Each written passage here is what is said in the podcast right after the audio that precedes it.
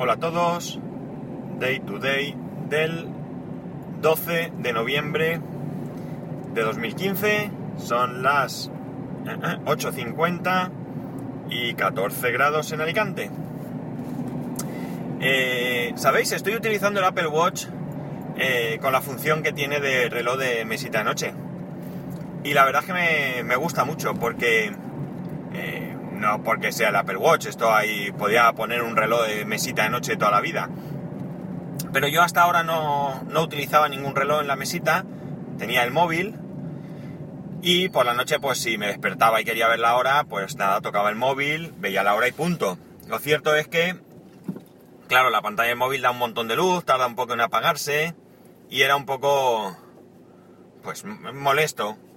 En cambio, el Apple Watch simplemente le doy un toque con el dedo a la pantalla y veo la hora, está en un verde así un poco apagado, se ve bien porque los números son más grandes que los del iPhone, ya sabéis que yo de cerca no veo un burro, y, me resulta cómodo, simplemente me resulta cómodo.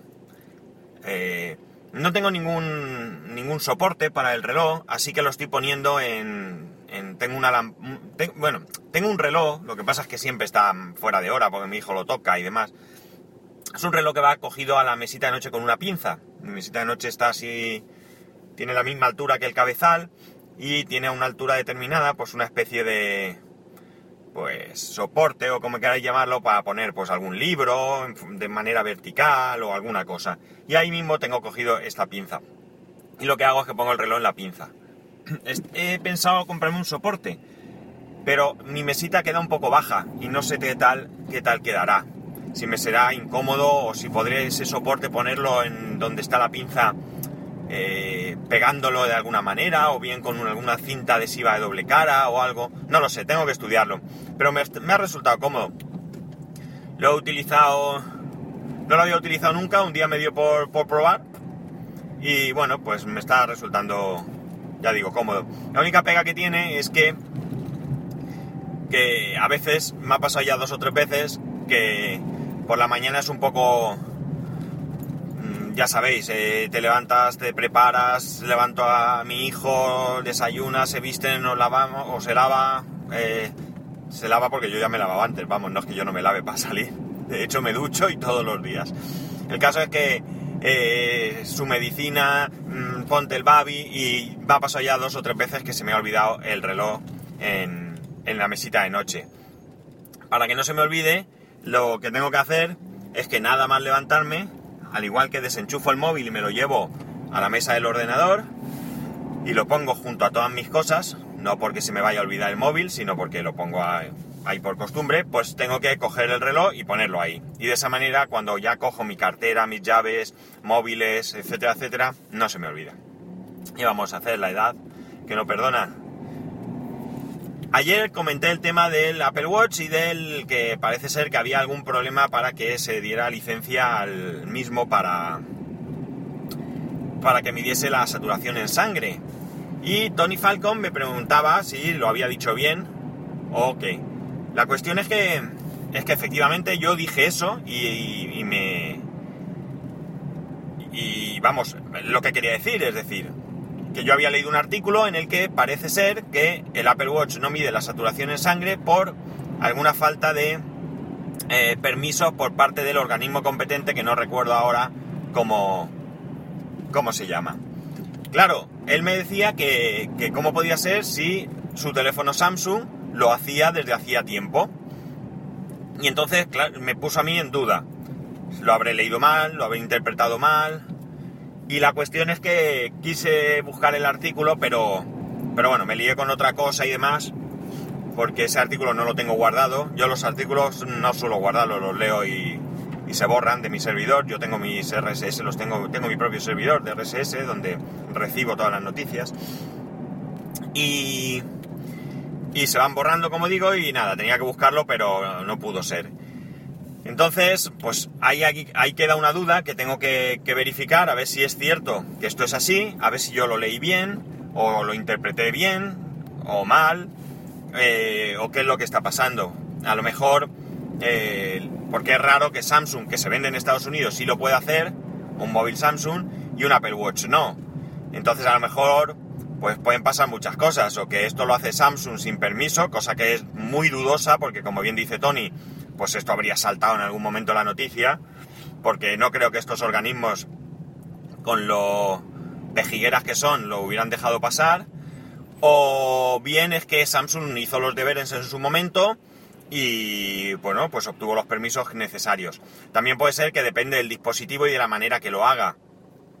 Eh, o a lo mejor también depende del nivel de fiabilidad que le quieras dar. A lo mejor, pues en un teléfono Samsung es simplemente pues una curiosidad, por decir algo, y Apple quiere hacer algo que, requiera de permisos. No lo sé, vamos, lo desconozco. En cualquier caso, es una tarea que tengo pendiente de aclarar y de contaros para, para que tengamos la mejor información. Si alguno sabe algo de esto, pues ya me sabéis, me lo comentáis.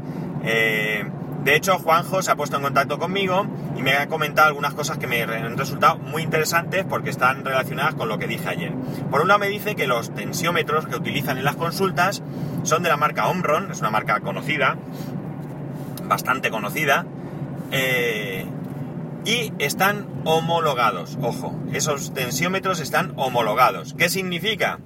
Significa que todos aquellos tensiómetros que no son de esta marca y que los podemos encontrar en cualquier superficie eh, de electrónica, eh, pues no están homologados y por tanto no se pueden utilizar en consultas. Y quizá por aquí venga el tema de la, del permiso de Apple Watch y de Samsung y todo esto. A lo mejor es que lo que pretende Apple es que se homologue.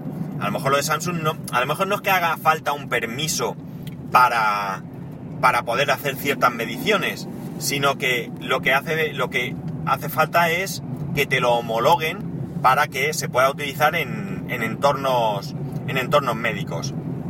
Eh, probablemente, eh, por decir algo, ya sabemos cómo son los, los norteamericanos en este aspecto, si un médico se pone en marcha, pone en marcha un sistema para que sus pacientes se midan la saturación en sangre con un teléfono Samsung y a este paciente le da un yuyu, pues a lo mejor puede denunciar a todo Cristo porque porque no está homologado.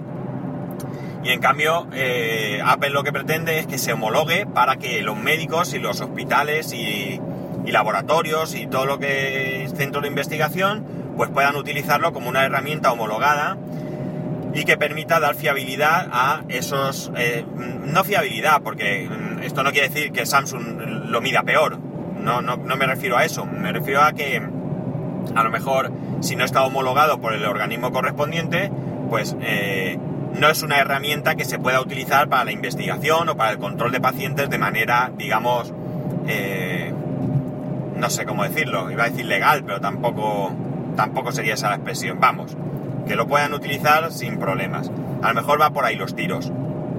Es decir, no es que el Apple Watch no lo pudiera medir, que tenga que pedir permiso, sino que Apple podía en cualquier momento dejar que se midiese, pero estas mediciones no tendrían ningún valor médico si, mm, por lo menos no médico, es que no sé la expresión, no me sale ahora, me ha venido ahí la idea, pero no, no, me sale la expresión. Vamos, utilizable normalmente, digamos. Joder, qué peso estoy. Bueno, y de la otra manera tú lo podrías tener, pues como, no sé, podríamos poner como ejemplo que imaginaros eh, un medidor de pulsaciones, de ritmo cardíaco y demás para deporte.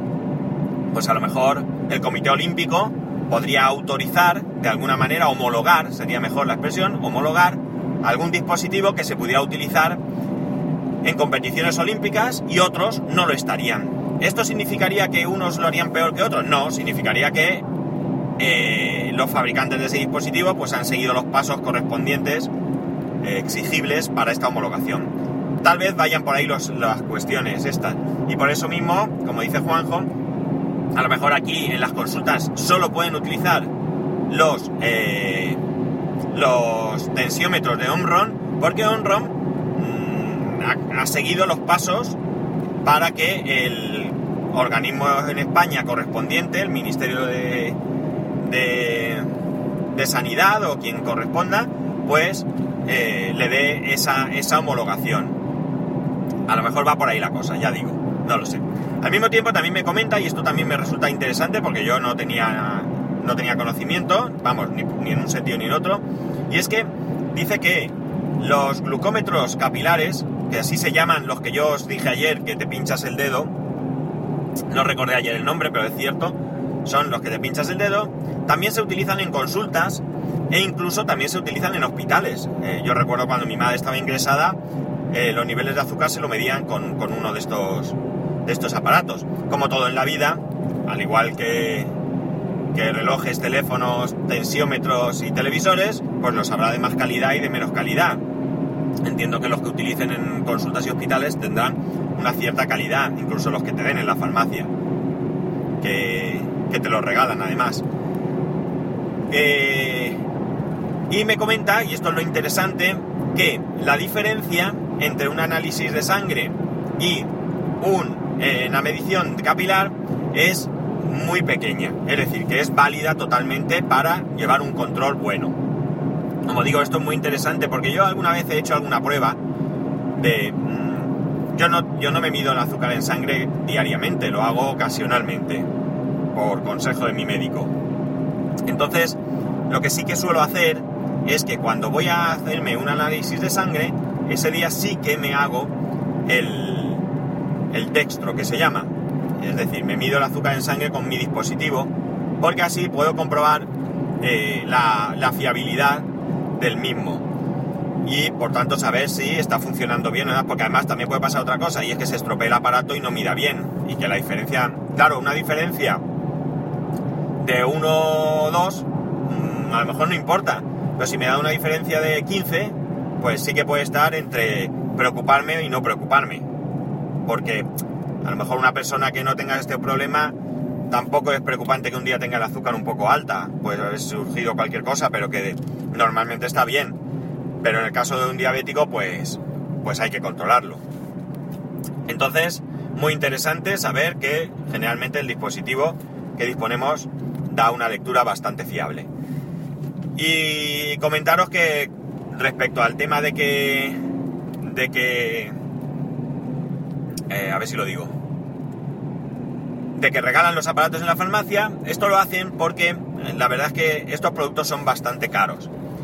El aparato te lo regalan igual que pasa. Es lo mismo, lo mismo que pasa con las impresoras de tinta. Es decir, la impresora te cuesta tirada, baratísima. En este caso regalan el aparato. Pero luego los consumibles son tremendamente caros.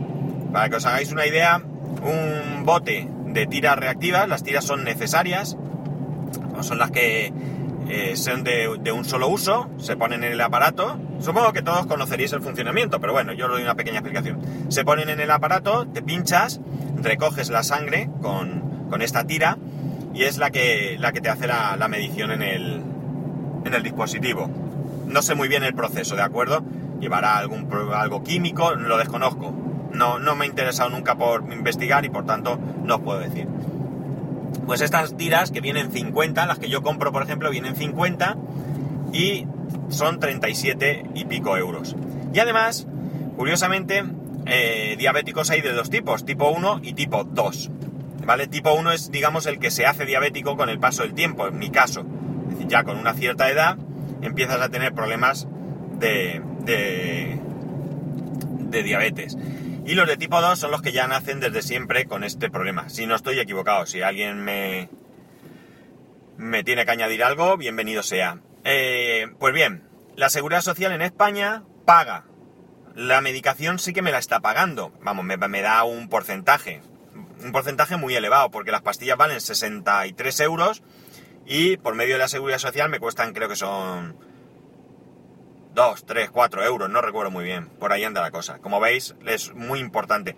Porque generalmente los medicamentos, las personas que estamos trabajando, que no estamos jubiladas, tenemos que pagar un porcentaje. Bueno, las jubiladas ahora hace unos años que también pagan un 10% del valor del, del, medicamento. Nosotros tenemos que pagar un 60%. Pero hay medicamentos que por algún motivo están mayor, mucho más eh, subvencionados. Pues bien, las tiras reactivas, como digo, a los pacientes tipo 2 sí sí que se la da la Seguridad Social, a los de tipo 1 no, nos la dan en la Seguridad Social. Al menos eso es lo que me dijo mi doctora. Curiosamente, mi hermano está en la misma situación y a él sí que se las dan. No lo sé. Porque estamos en la misma ciudad, aunque no tenemos el mismo médico. Pero bueno, no sé muy bien cómo va esto, pero el caso es que a mí me toca pagarlas y a él no. Bueno, sí que paga, pero como digo, un porcentaje muy pequeñito, dos euros o algo así, no recuerdo. Pues esto es lo que quería comentaros de todo este tema. Tenía también un tema, pero no me va a dar tiempo a comentarlo. Así que lo voy a dejar para, para mañana. Pues es un tema también sobre vulnerabilidades y privacidad y todo eso. Una vez más. Entonces, mañana, mañana lo comentaremos. Salvo que me salga algo mucho más interesante, mañana tocará privacidad. Nuevamente. Pues nada, ya sabéis, poneros en contacto conmigo a través de Twitter, arroba daytodaypod, a través del correo daytoday arroba y como digo, nos escuchamos mañana.